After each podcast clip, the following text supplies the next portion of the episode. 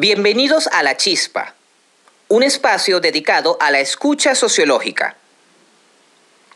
La Chispa es una iniciativa de Erly José Ruiz. Las entrevistas hechas a distancia son grabadas mediante notas de voz. Continuamos la primera temporada con una entrevista a Omar Viñas, también conocido como DJ Machu, con quien tendremos el placer de hablar sobre la creación el desarrollo y el mantenimiento de la fiesta a principio del siglo XXI.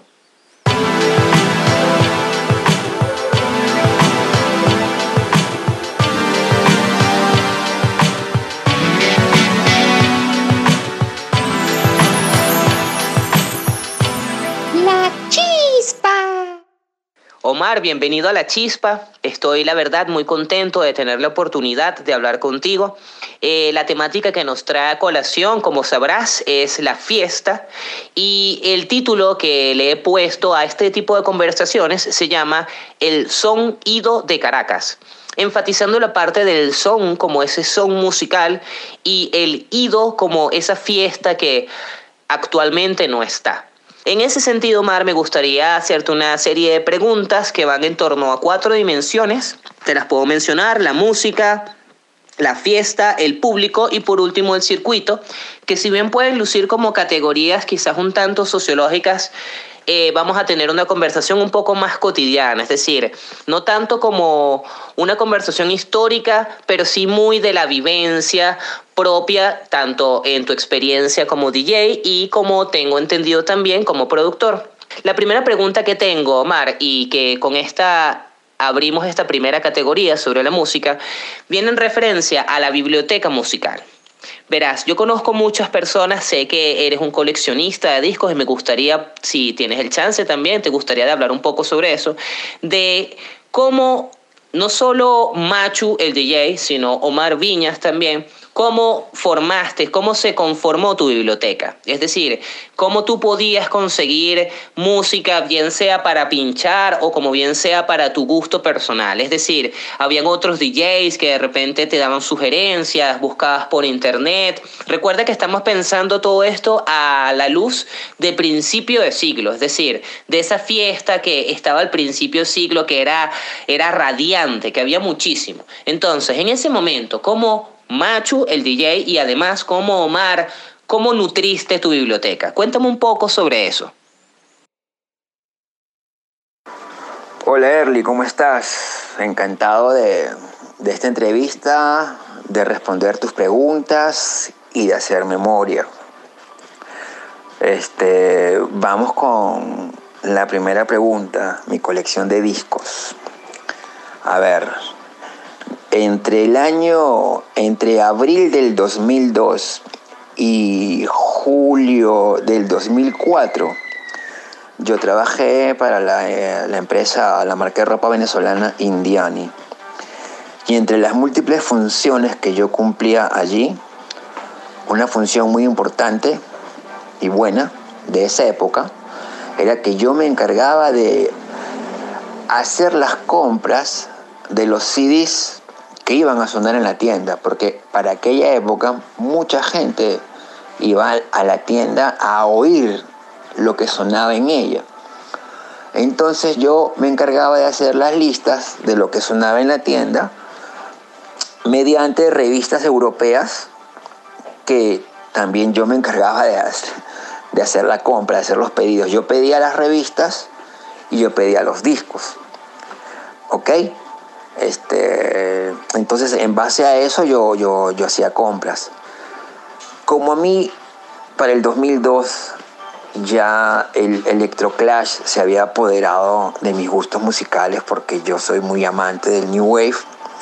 Yo pedía tiendas para discos para la tienda en onda, no sé, Gotham Project, Herbert, este,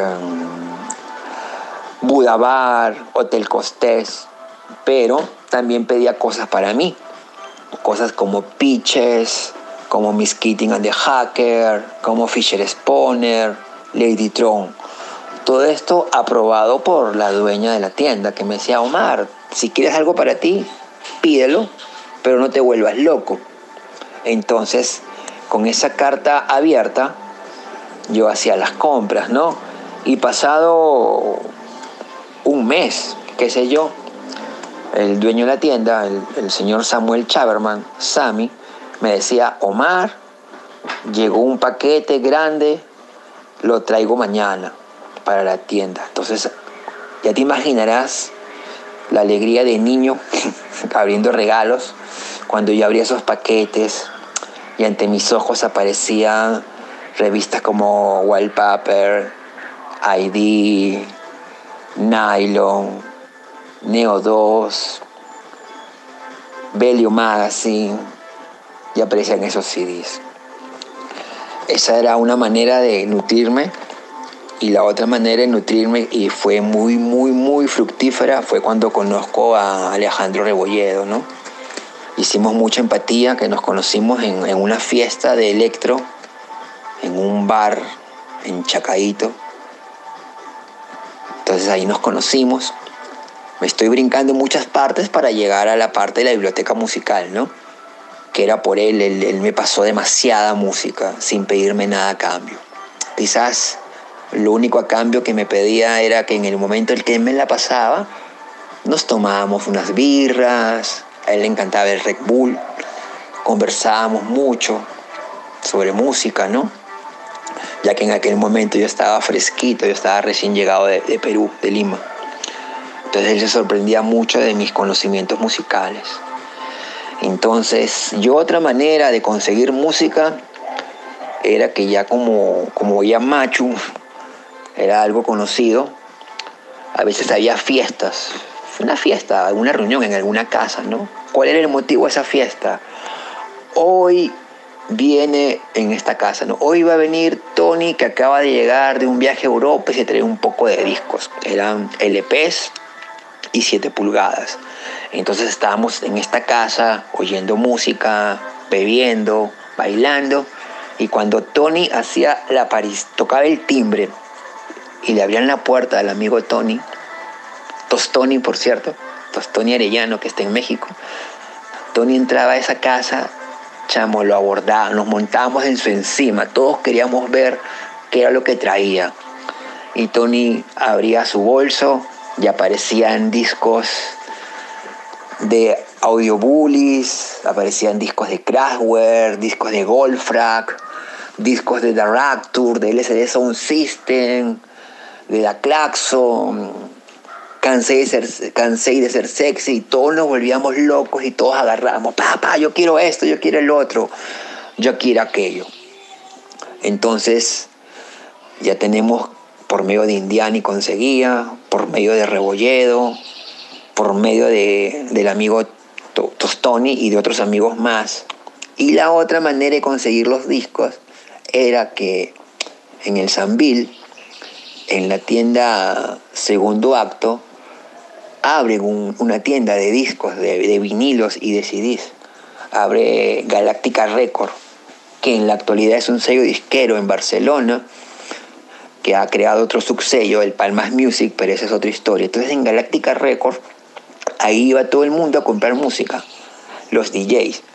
Había mucho minimal techno, había techno, había house, había drum and bass, pero como yo era pana del dueño de Mo, DJ Mo, Maurice, yo le decía, chamo, trae electro, trae electroclash, trae, trae cosas de Félix La trae cosas de Capri, de Solvel, de Descrilla, de Romina Cot, qué sé yo.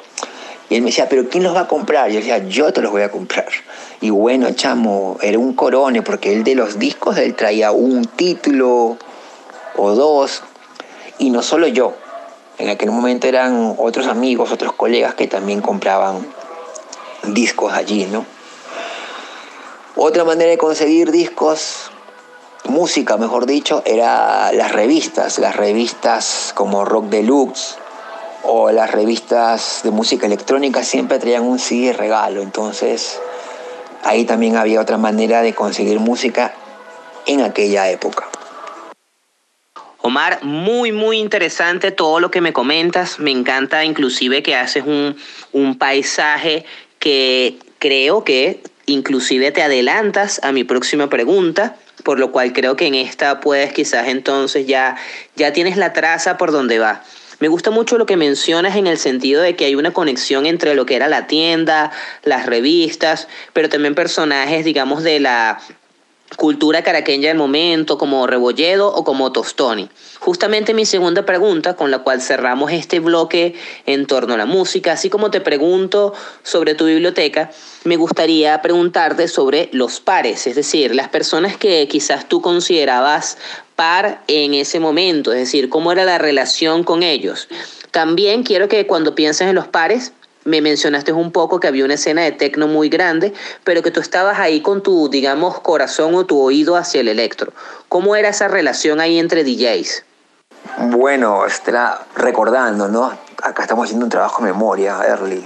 Recordando también, yo semanalmente jurungaba los anaqueles de Recordland, de Tom Record, de Esperanto, buscando siempre algo acorde a lo que yo ponía en el momento, ¿no? Recuerdo en Recordland haber conseguido Siuxian de Banches, que me llamó mucho la atención conseguir eso en Recordland. Igual este, cuando por ahí aparecía algo de, de Wire o esas o, o Econ de Volumen, Jesus and Mary Chain era llamativo encontrarlo en ese tipo de tiendas, ¿no? Hubo una tienda muy buena, Boars, hasta calendarios me compré de los Strokes. También Esperanto, ¿no? Esperanto ya era una tienda más especializada.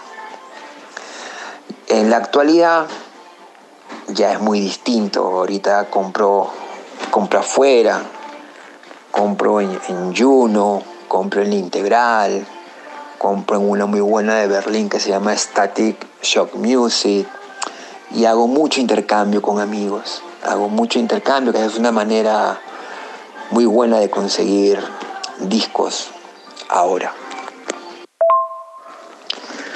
Ajá. Bueno, ¿qué te puedo decir?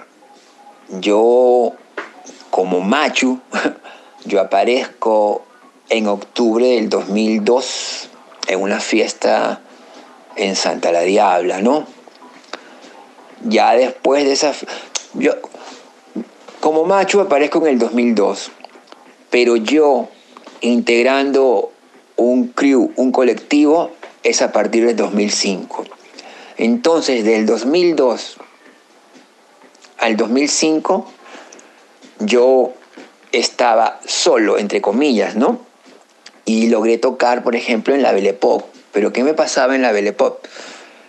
Que me, yo estaba en el Salón 3, la Belle Pop era un local en el Colina Bellomonte de tres ambientes. ¿no? El primer ambiente donde tocaban bandas, el segundo ambiente era como un lounge, un chill out donde ponían películas, y el tercer ambiente que era el dance floor, ¿no? Donde la cosa quemaba. Entonces en el tercer ambiente siempre había música electrónica, pero había un DJ de techno y aquí la ciudad estaba envenenada de Chris Liberator, Alon Liberator y todos los Liberator y qué sé yo. Y también había mucho house, el house en todas sus vertientes. Pero yo ponía electro. Entonces, a, a lo mejor, antes de mí había un DJ de house y luego venía yo quizás a bajar un poco las revoluciones, ¿no? El beat, o peor aún, si antes de mí había un DJ de techno y luego venía yo a poner White Horse de los Laybat, o ese tipo de cosas, yo bajaba mucho el beat. Entonces se sentía un quiebre en el público. Había gente que bailaba, había gente que no bailaba, había gente que me decía, pon Mauro Picoto, pon esto, pon el otro, y yo ahí los miraba y punto. Yo seguía con lo mío. Hasta que hablé con Ricardo Mocuchíes, el gran Ricardo Mocuchíes, y le dije, oye Ricardo, chamo, no podemos hacer esto, no puede haber tecno, eh, electroclash y house en una noche porque el público no lo entiende aún. Vamos a hacer algo. Yo conozco otros DJs en mi estilo, que ya lo hay, ¿no? Puedo mencionarte al mismo, al propio Rebolledo, Bertoche, estaba Gerald, que después, o en aquella época también estaba con los KP9000, ¿no? Estaba Vilachá. Mm, y habían otros DJs de, de, house o minimal house que comulgaban con el electro, ¿no? Está DJ Plata, el mismo Mu Blanco, ¿okay? que Mu, Mu Blanco y DJ Plata eran eclécticos, pero se adaptaban a la onda. Entonces, ¿qué le digo yo a, Ricardo Mucuchíes? Ricardo, dame la noche. Yo me encargo de, de que esta noche, la fecha que tú me das, es una noche que hay un hilo conductor. La música va en esa frecuencia. Me la, me la dieron una vez y me la dieron muchas veces porque Ricardo se dio cuenta, pues, que había un público o que había una escena aparte del techno, aparte del house y aparte del drum and bass, y la inditrónica quizás, que nacería un poquito más adelante, ya había una escena en la noche caraqueña donde había electroclash, había que se mezclaba con el italo disco, con el disco pong y todo ese rollo. Para más INRI, en el año 2003, en Loma de la Lagunita, Fernando Batoni, junto con Fernando Batoni de Zapato 3, de la Hermandad, junto con Guillermo Carciante, crean un lugar, un lugar que se llama Club Electro. O sea, ya el nombre te lo dice todo. Club Electro. Esto era el 2003. Entonces, Santa la Diabla también en un local que se prestaba, ¿no? Porque había noches de house, pero también ya estaba la noche de, del Electroclash. La Belle Époque daba fechas, estaba Santa la Diabla, estaba Club Electro, por ahí este no recuerdo en qué momento aparecen los chicos de Todos Santos ni los Bombón Clan, no sé si fue el 2004, el 2005, pero ya en una escena alternativa a la que estaba naciendo y conviviendo. Omar, la verdad es que estoy súper, súper, súper contento y estoy así, wow, más allá de satisfecho con lo que me estás mencionando, veo que hay una sintonía increíble en no solo tu relato, sino en hacia dónde va la entrevista, justamente con esto que mencionaba sobre los locales cierra esa primera quizás dimensión y justamente abordamos a la segunda que trata sobre la fiesta. Lo primero que me gustaría que me mencionaras, que habláramos un poco y ya tú diste quizás el, el pitazo inicial, es sobre el local. Verás, yo recuerdo justamente durante los años que mencionas lo que pudiésemos llamar como una, una escena electro que estaba muy bien radicada allá en la lagunita. Entonces yo tuve chance de ir a muchas, digamos, este, fiestas en las Mercedes, es decir, en el Movar, pero tú también traes a colación un montón de locales muy emblemáticos de la música electrónica, como lo era Santa la Diabla. Entonces en esta quizás nueva dimensión, mi pregunta va más a que me, me hables un poco cómo era la dinámica en esos locales, qué diferenciaba uno, cuál te gustaba más, inclusive si me puedes hacer más o menos como cómo era una crónica, es decir, cómo, cómo nosotros, cómo tú, por ejemplo, lidiabas con el local. Ya me dices que un día que hablaste y que conseguiste que te dieran como un hilo conductor. ¿Fue lo mismo quizás en Santa la Diabla, en la Belle Époque, o de repente ya en Club Electro, cuando ya todo estaba más organizado hacia, valga la redundancia, el Electro, era más fácil la organización? Cuéntame cómo es tu experiencia en relación al local. Bueno, Caracas en el 2000 2003, 2004, 2005 era una ebullición de locales nocturnos, de fiestas, de marcas que patrocinaban las fiestas, sean marcas de licor, sean marcas de cigarro, ¿ok? Y bueno, este, como, como te estaba, estaba contando, la Belle estaba allí siempre y la Belle al tener tres ambientes, un, martes la Belle Époque era de música latina, un miércoles era de rap, un jueves era de rock, un viernes era de electrónica, ¿ok? Este, ya sabes que en Loma de la Lagunita los días jueves ahí abría sus puertas Club Electro y como quedaba en, un piso 2, un piso 3, no recuerdo, y las ventanas daban al estacionamiento. Era alucinante poner Gary Newman, un ponte a medianoche, y no había nadie en el local. ¿Ok? Sonaba Gary Newman, sonaba Depeche Mode, sonaba Human Lee, y de repente tú mirabas por la ventana y veías en fila india cómo iban llegando los carros, uno, otro, otro, otro, otro carro. Eran la una de la mañana y Club Electro estaba explotado de gente. Bailando a Lady Tron, bailando Miss Keating. Club Electro era un local de paredes rojas.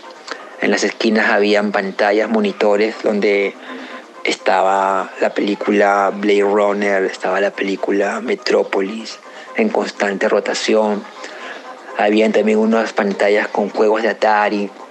Entonces todo el local era mágico, eran dos pisos, todo se prestaba para eso. Santa la Diabla, que en la terraza la marca cigarrillos Lucky Strike tenía unas cabinas con muebles y con cornetas. O sea, imagínate tú con tus amigos sentado en una, en una especie de cubo, oyendo tu música por medio de unas cornetas. También estaba, de la Belle Époque salió Circus Bar. De Circus Bar salió el patio. Del patio vino en vivo. Existía el Mudo. Estaba el Trasnocho también. Inclusive habían crews de house que se cambiaron el nombre, se inventaron otro nombre y los DJs de house se cambiaron el nombre porque también empezaron a poner electro. Entonces era una cosa alucinante. Vino el primer por en medio de la calle también, que eso fue increíble. ¿Ok? Pero yo creo que hablando de mi experiencia propia como, como, macho y hablando sobre todo sobre el, electro y el disco y todo eso, yo creo que todo se concentró en algún momento en el Movar. Yo creo que el Movar fue un punto de inflexión muy alto. Era la época de flyers impresos, de que con el flyer entrabas a la fiesta con el flyer tenías, derecho, con el flyer tenías derecho a, dos cervezas, a dos tragos. El que no tenía flyer tenía que esperar hasta las 11 de la noche para poder pagar un cover y entrar, ya que en un principio la fiesta era solo por invitación. Vale, vale acotar que todo lo que te estoy contando, estamos todavía en el año, ya estamos en el 2005, 2006, ¿ok? Todos los jueves a nivel nacional salía el Urbe.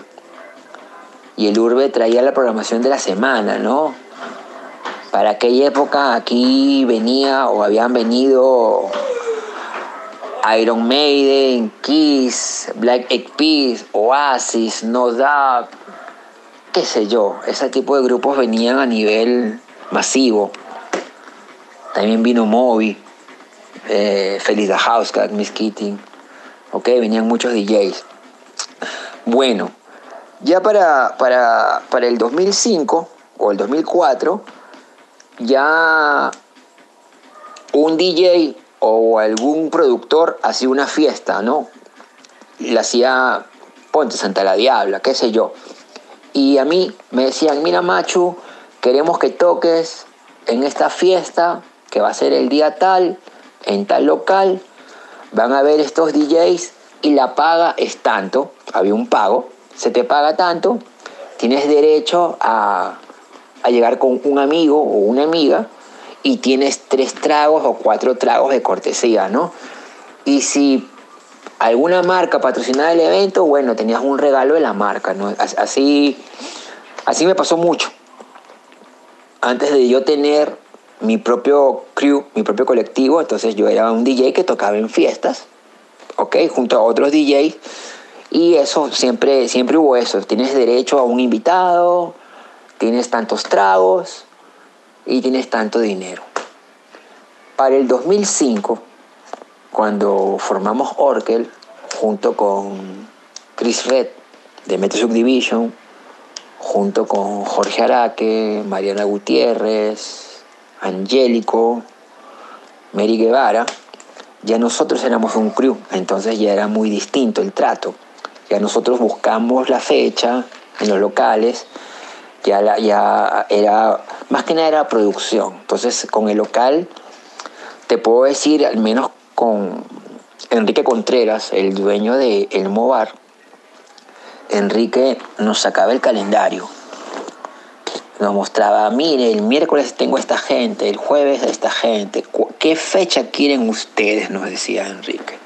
Nosotros siempre agarramos un viernes, sí, o, de quincena o de, o de fin de mes. O a veces él nos sugería, él nos llamaba por teléfono y nos decía, muchachos, tengo a esta marca, él trabaja con la marca Viborova, una marca de vodka. O tengo esta marca de vodka o tengo esta marca de cerveza que va a ser un lanzamiento, entonces para este lanzamiento los quiero a ustedes. Entonces él nos proponía, él ya, él ya eh, eh, Enrique nos quería mucho a nosotros a Orkel. Él nos llamaba y nos proponía fiestas, nos proponía fechas, nos pagaba los flyers, nos trataba muy bien. Siempre se valoró mucho el trabajo de producción, los locales valoraban mucho. Yo inclusive llegué a poner música para el número 4 de la revista Urbe Bikini. Eso fue en los galpones del Universal, creo, en los Ruices. Te podría decir que esa fue la fiesta donde más público, me presenté mucho público. La portada era Gaby Espino, me acuerdo clarito. Chamo, habían 5.000 personas. Me acuerdo me monté dos veces. Hubo un DJ, que no voy a decir el nombre, al que lo bajaron. Era un DJ de house, ojo. Lo bajaron y me monté yo de nuevo. Yo puse música dos veces en el lanzamiento del número 4 de Urbi Bikini, que la portada era Gaby Espino. Y a nivel de producción era un nivel en que valoraban mucho el trabajo, el arte de un DJ. Los productores estaban claros, el DJ tal pone esto y tiene a este público de arrastre. Entonces ya los productores y las marcas sabían el valor del nombre de un DJ. Entonces eso jugó mucho para que un DJ tuviera toques, tuviera presentaciones. A lo mejor la palabra booking no sé si existía en ese momento, pero el booking eras tú mismo, era tu trabajo, lo que ponías, la respuesta del público. Ese era el autobooking de, de uno en aquella época. Omar, me parece muy interesante y ha relucido a lo largo de la entrevista hasta el momento el papel que ha tenido, digamos, como que la iniciativa privada y esa relación, vamos a llamarlo muy nutritiva con la música electrónica. Es decir, hablábamos hace rato de Indiani, ahora mencionas la relación que tenía Elmo con Viborova. Yo tengo muy, muy buenos recuerdos de, de haber ido a fiestas en Elmo donde tal cual era un trago gratis, Viborova e inclusive una caja de cigarro Lucky Strike.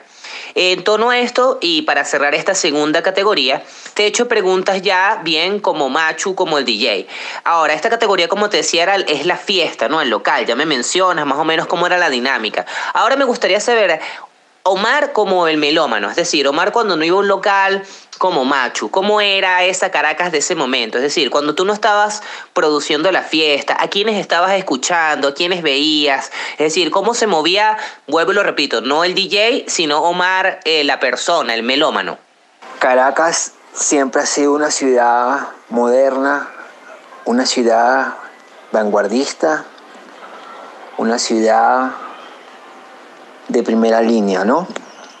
Entonces, en este juego, en este ejercicio de la memoria que estamos haciendo early, que estamos en el 2006, ya, estamos avanzando, estoy haciendo un esfuerzo enorme al recordar esto.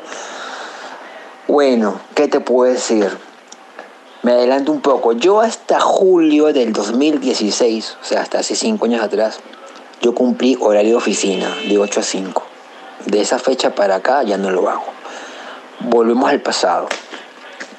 Yo siempre he tenido trabajos muy distintos a los de mis amigos, porque en aquella época todos mis amigos o mis conocidos eran pues diseñadores gráficos, este, fotógrafos, directores de arte, vestuaristas, músicos, DJs, artistas plásticos, qué sé yo.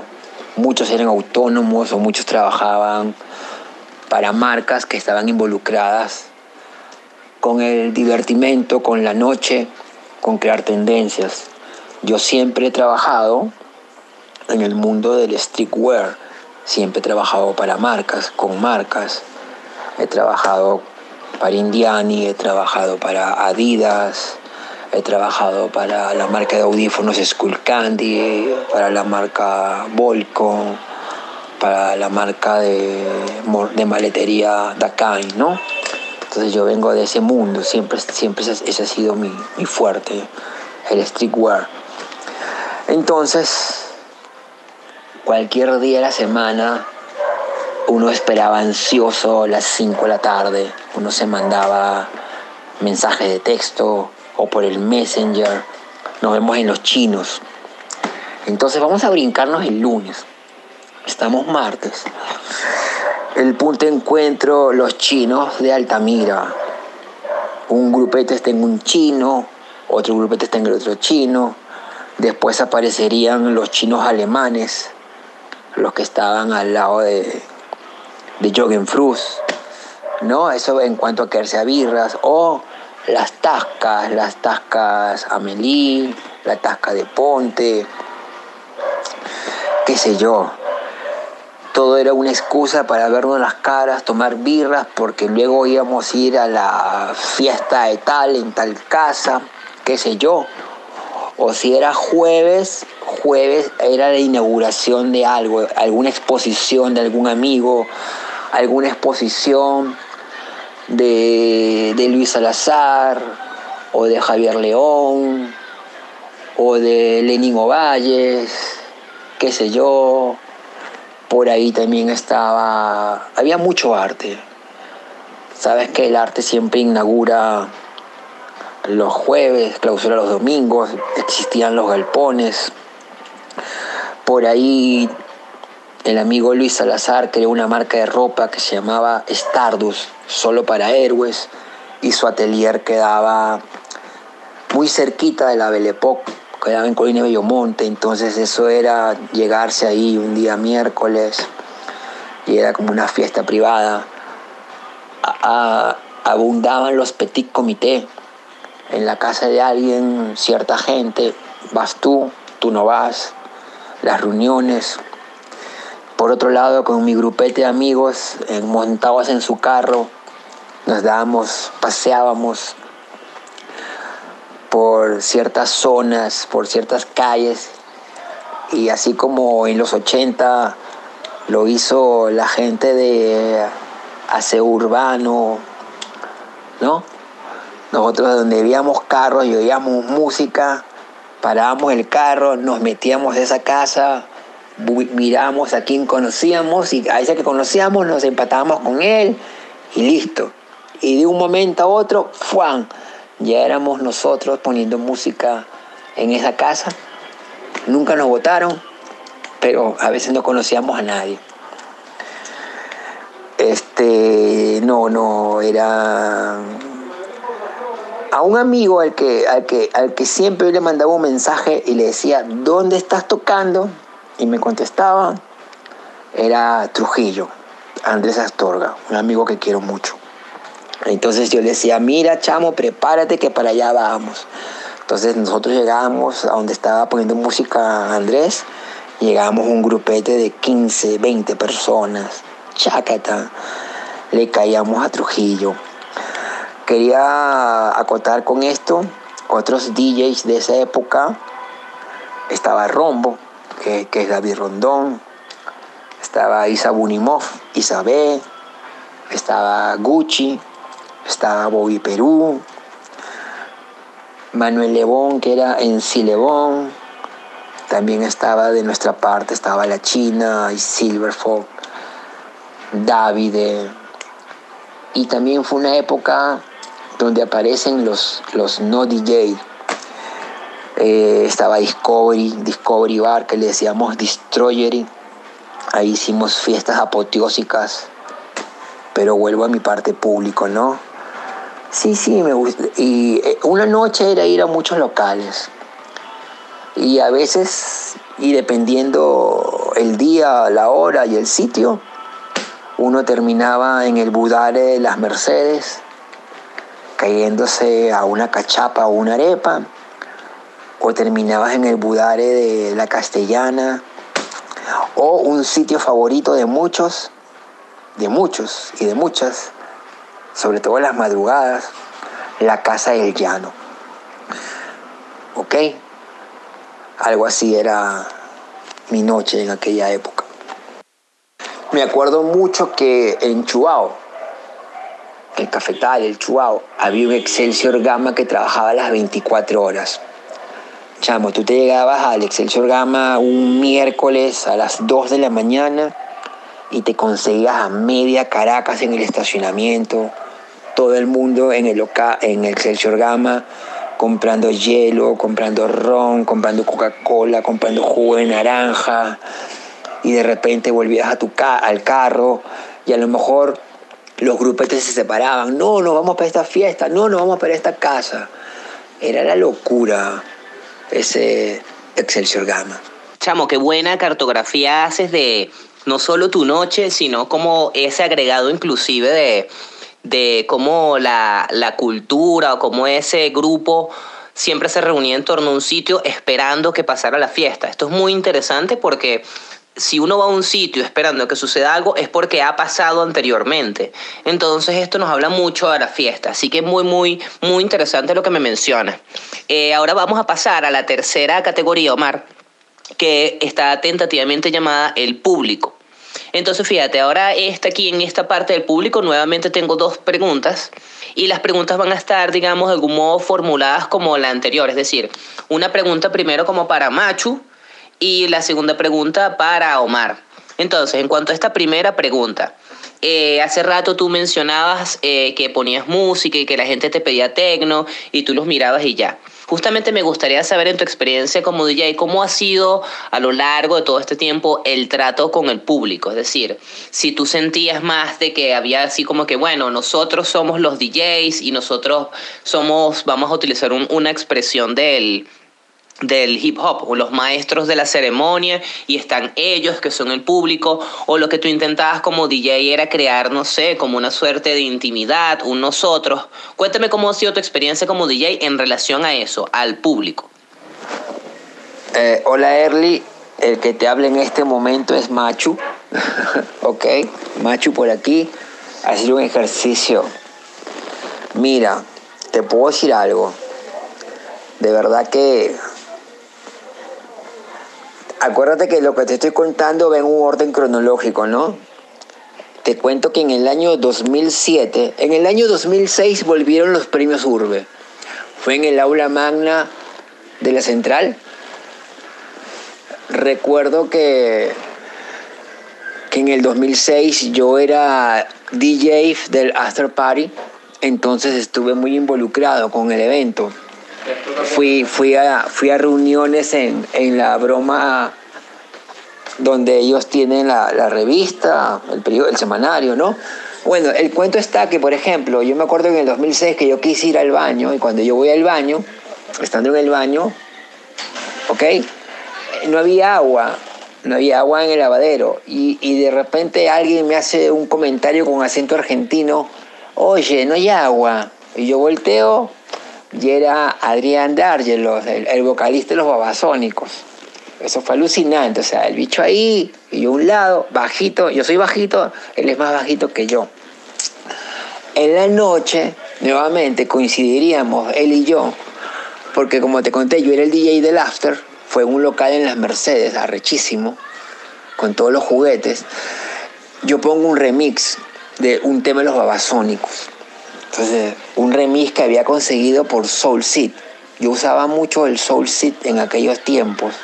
Intercambiaba archivos con, con, DJs chilenos, con DJs argentinos, con DJs españoles.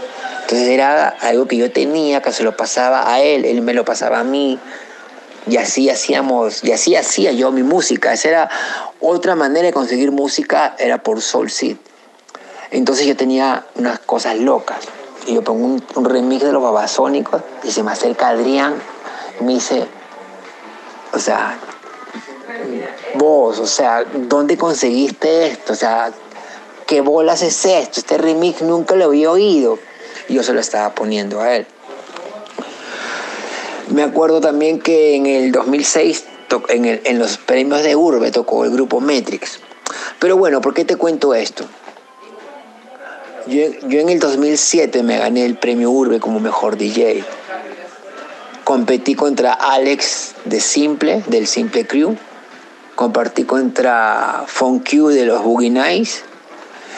Y competí también contra DJ, Domingo, que tenía su escuela de DJs. Entonces éramos cuatro los nominados. Funk Alex, DJ Domingo y DJ Machu.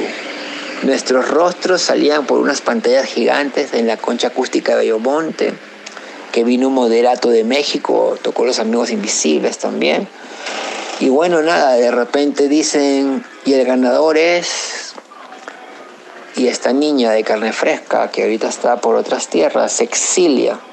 Dice, Machu, mi rey. Y yo me gané un premio Urbe el 2007. Entonces, ¿qué te cuento? ¿A, dónde quiero llegar con esto? Quiero llegar que la figura del DJ, o sea, el, DJ era, era o es un drugstore. Entonces tenías acceso libre a muchas fiestas, a muchas discotecas, a muchos locales, no pagabas entrada, el local te brindaba un trago, te invitaban a una inauguración, a una exposición, ¿sabes? Entonces, pasaba eso y bueno, nada, la gente quiere estar contigo, la gente te invita, el público te invita a una fiesta, a una casa.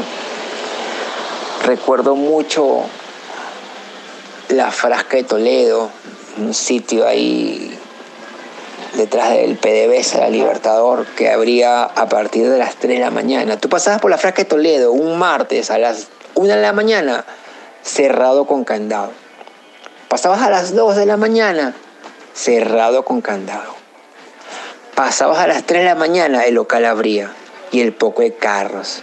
Y lo más loco, que frente a la frasca de Toledo había un cajero banesco. Cuando los cajeros daban plata y la plata valía, el papel valía. Eran unas noches locas.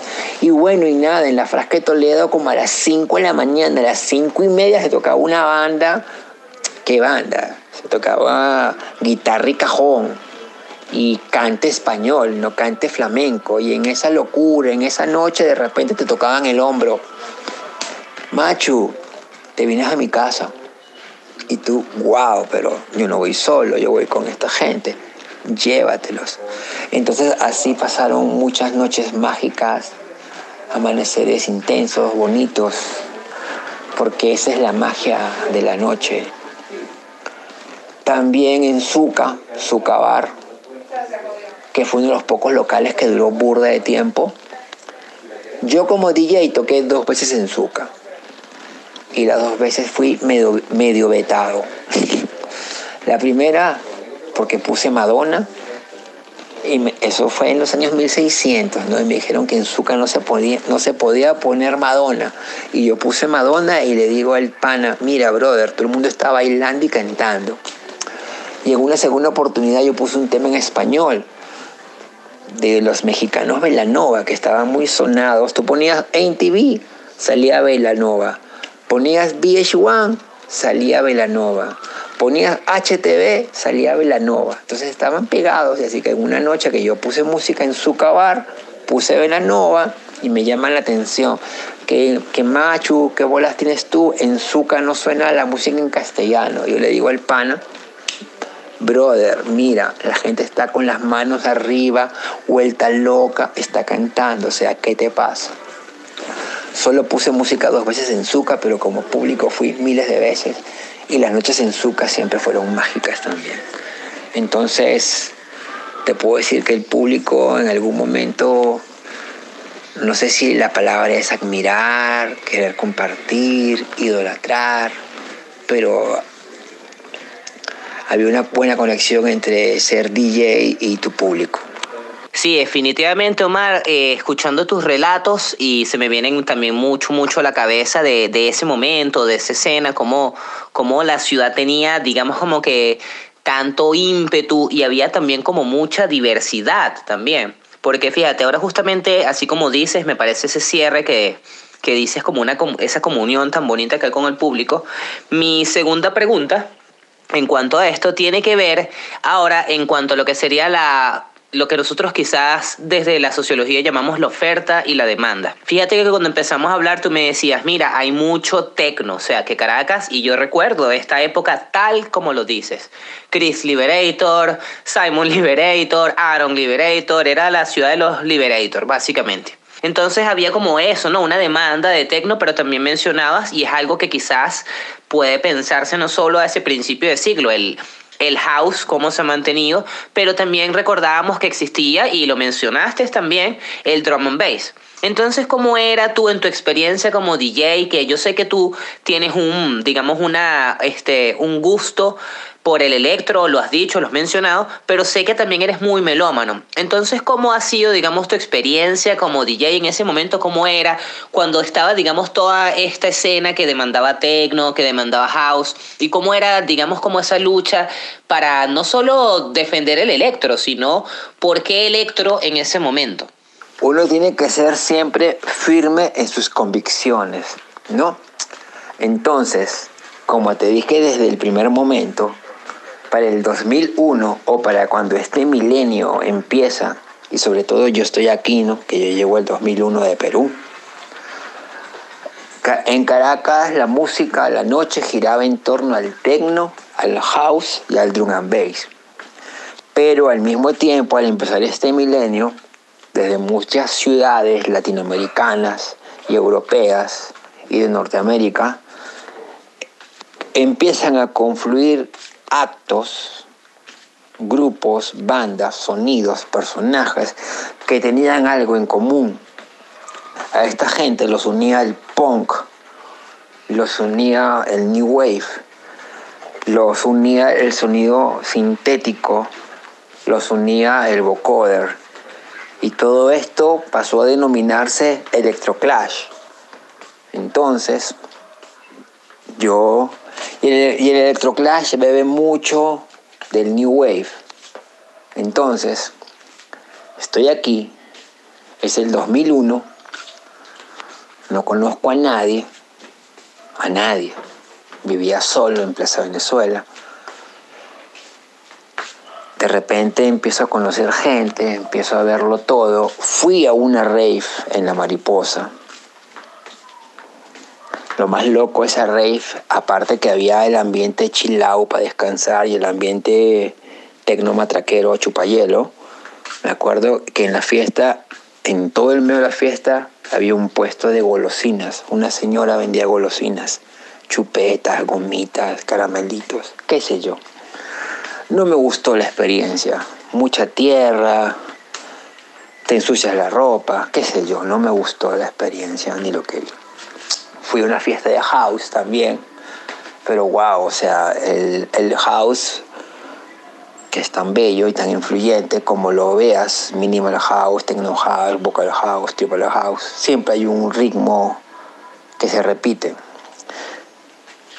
Entonces, dentro del electroclash, que está el new wave como, como raíz, hay muchos estilos. Entonces yo comulgo con eso y junto conmigo mucha gente comulgó también. Y lo creyó. Hicimos, hicimos fiestas, hicimos colectivo, como te conté antes, gente del house se cambió nombre de crew, se cambiaron los nombres a su colectivo para empezar a poner electro, o gente de cierta tendencia musical incluyó al electro y sus derivados en sus sets o empezamos a ver y lo veíamos mucho con nuestras amistades, como cierta gente iba cambiando cortes de pelo este, cómo iba cambiando ropa, eh, estética. Entonces nos dimos cuenta, es que no había que darse cuenta, era obvio que estábamos claros en nuestras convicciones, porque la movida del electro, el electroclash es una movida muy estética, muy artística. Y también daba la cosa que estamos en el Caribe, en Latinoamérica, Venezuela, entonces siempre a la par, nunca menos de nadie, siempre a la par, por igual o hasta un poquito más adelante, siendo un poquito avant Por eso la fidelidad a, este ritmo primigenio que es el electro. Bueno, es muy interesante, Machu, lo que mencionas sobre esa, a, pesar de que consideres que es un tono religioso, esa, digamos, como que cofradía e intimidad que se da entre los DJs. Justamente ya llegamos a la última categoría, y la última categoría tiene que ver mucho con la noción de lo que es la comunidad y el colectivo. Entonces, fíjate, hemos hablado ya a lo largo de la entrevista, me has mencionado que primero tenías como eh, una tarea como DJ solo y luego armaste el colectivo, el colectivo te dio chance de conectar, como bien dices, con otras áreas de Caracas Cultural. Entonces me gustaría saber cómo era no solo ya la experiencia de tu colectivo, es decir, el colectivo Electro, cómo era, cómo se conocieron, cómo, cómo se daba, digamos, ese clic, además de la música, sino que me pudieses hablar también, porque como recordarás, habían muchos otros colectivos, quizás en otros géneros. Estaba Simple, estaba The Crew. Si recuerdas esa movida de, de cómo toda la gente se asociaba en ese sentido. ¿Qué me pudieses contar sobre eso? Bueno, que era alucinante, que de verdad que había muchos colectivos. Es más, yo en algún momento trabajé con Álvaro Cova, que Álvaro Cova pertenecía a un colectivo, creo que él estaba con la gente de The Crew. Y bueno, pana, a nivel de colectivos era demasiado cool porque estaba el, el DJ, estaba el DJ, estaba el ilustrador y los colectivos tenían identidad propia, tenían personalidad, ya que abundaban. Simple, The Crew, Boogie Nice, este, las Chicks Atat, las Chistris, las Fantastic Bitches, las Carnes Frescas. Estos últimos cuatro colectivos que te nombré estaban integrados por mujeres en su totalidad. Y bueno, también estaban por ahí los chicos, estos, los punquetos de Drondet, que ahora, bueno, nada, parte de Drondet son la archifamosa banda de post-punk española Belgrado, ¿no? Demasiado buena esa banda. De todos esos crews que, que estamos recordando en este momento, quizás algunos que resaltaron y tuvieron identidad propia fue los Andes electrónicos ¿no? Ellos, Simple, mmm, quizás fueron este, los más representativos de una época, de una etapa en Caracas y cada una tenía su identidad y su sonido. Bueno, Macho, estamos ya a punto de cerrar esta entrevista. Me has dicho muchísimas cosas muy, muy interesantes y creo que todas eh, de algún modo vierten en esta última pregunta. Ya justamente estabas diciendo que en, el, en cuanto a lo que era la experiencia del colectivo, no solo era la, la experiencia que tenías con el electro, sino lo que dio a la formación a, otros, a otras experiencias, a otros colectivos, como lo que mencionas con carne fresca. Entonces esta última pregunta ya es eh, quizás no tanto en el plan de Machu, sino más en un, en un plan de Omar. Es decir, que me gustaría que me contaras un poco de tu experiencia ya inclusive llegando de Perú, es decir, este Omar llegando de Perú, ¿cómo era esto? ¿Cómo veías tú? Es decir, ya me lo has dicho a lo largo de la entrevista, en tu reflexión sobre Caracas, pero ya tú como, como, digamos, un extranjero, inclusive, alguien que está llegando y que ve todos estos circuitos culturales como que ya muy montados, es decir, ¿cómo era tu experiencia frente a eso? ¿Cómo, o sea, ¿qué me pudieses relatar tú, quizás a modo inclusive, como me lo vienes diciendo, de crónica? Es decir, una experiencia tuya no solo en la noche, sino llegando a la escena venezolana. ¿Qué te puedo decir? Una experiencia única, una experiencia mágica sobre todo por ser protagonista, Por ejemplo, la primera vez que yo fui a Club Electro fue porque cuando yo conozco a Alejandro Rebolledo, cuando Rebolledo me bautiza Machu, yo no sabía que él era el que había escrito Pim Pam Pum. Yo no sabía que su libro había ganado un premio Urbe, que era muy buscado. No sabía que ese libro había sido guion para una supuesta película que yo no sé por qué no se ha hecho aún. Hay que hacer un crowdfunding para hacer esa película. ¿Ok? Yo no sabía muy bien en aquel momento quién era Alejandro Rebolledo. Cuando yo voy a Club Electro, porque yo vivía en Plaza Venezuela, yo trabajaba en el Sanville y Club Electro quedaba en Lomas de la Lagunita, así que saca tu cuenta cuánto me costaría un taxi para ir para allá. Y me acuerdo que eh, Rebo, Rebolledo, me cuadró una cola. Él me dijo, Mar, un panita te va a buscar. Él va a estar en la parada del Metrobús del Altamira. Para que tú te veas con él, él te va a llevar. Resulta que yo estaba en el lado de los taxis, en el lado del metrobús, y el pana tenía como una hora esperándome, yo tenía una hora esperándolo, esperándolo a él. En Club Electro estaba Fernando Batoni esperándome porque era como que una prueba, era, era que él me quería escuchar, a ver qué, qué tiene Macho por ofrecer, a ver si lo contratamos en Club Electro. Y el que me estaba esperando era Luis Poleo, imagínate tú. Luis Poleo, que en los 80 era el baterista de un grupo que se llamaba Deck Feeling, y que él dijo, vamos a, vamos a ponernos el nombre en castellano, chamo. ¿Qué es eso de Deck Feeling? Vamos a llamarnos como es, vamos a llamarnos Sentimiento Muerto.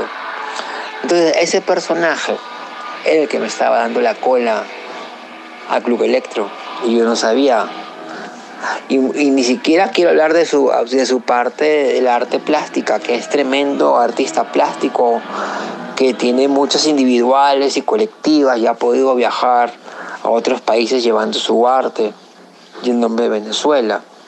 O sea, yo estaba inmerso en todo eso. Y bueno, lo que, lo que tú me preguntas, ¿no? Siempre Caracas vanguardista. Acá venía gente de afuera a ver qué era lo que estaba pasando aquí. Y si te hablo de plan melómano de coleccionistas, acá vivían DJs internacionales escarbando y buscando música que ahora es muy cotizada afuera, buscando música del grupo Bota, del grupo Mango, música de Miguel Noya, de Ángel Rada, de Daniel Grau, de Chenique Sarabia, ¿no? De los dementes. ¿Cómo concluyo esto, Early? Venezuela es un paraíso.